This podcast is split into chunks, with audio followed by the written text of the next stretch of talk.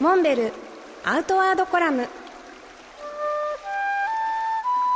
モデルでフィールドナビゲーターの中川明です。辰野会長よろしくお願いします。よろしくお願いします。先週はあの福島県金山町で開催された越後三山只見国定公園のね編入記念シンポジウムのお話を伺いましたけれどもあのその際に会長只見線にも乗られてましたよね。そうなんですよ。この只見線っていうのはね、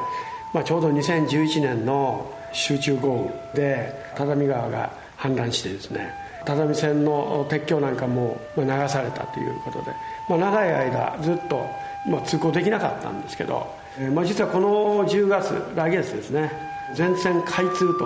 いう予定になっていますけど、まあ、それに先駆けて一部開通したところをちょっと乗ってきました。うん。会長はどの辺りを乗られたんですか？僕はあの短い区間です。会津川口っていう駅があるんですけどはい、そこから会津柳津というこの区間、まあ、約1時間ぐらい、まあ、あの確定でこう 行くんですけどね。ああのんびりと、はい、あのいいですね。乗車券はねいくらだったかな？500円そこそこで。あのえ1時間乗れます？乗れるんですよ。は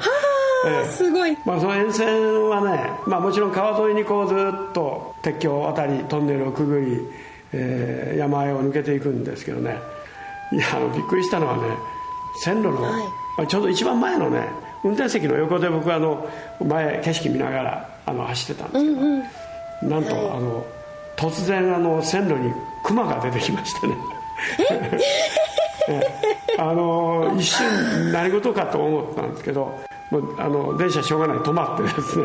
えー、熊が立ち去るのを待ってたという。その地域のこう自然の深さを感じるハプニングでしたね。いや本当そうです。まああの僕はまあ柳津っていうところまでで降りたんですけどこの只見線というのはですね福島県側から言うと会津若松から新潟県の魚沼小出駅までの区間、はい、これがもういよいよ10月には全線開通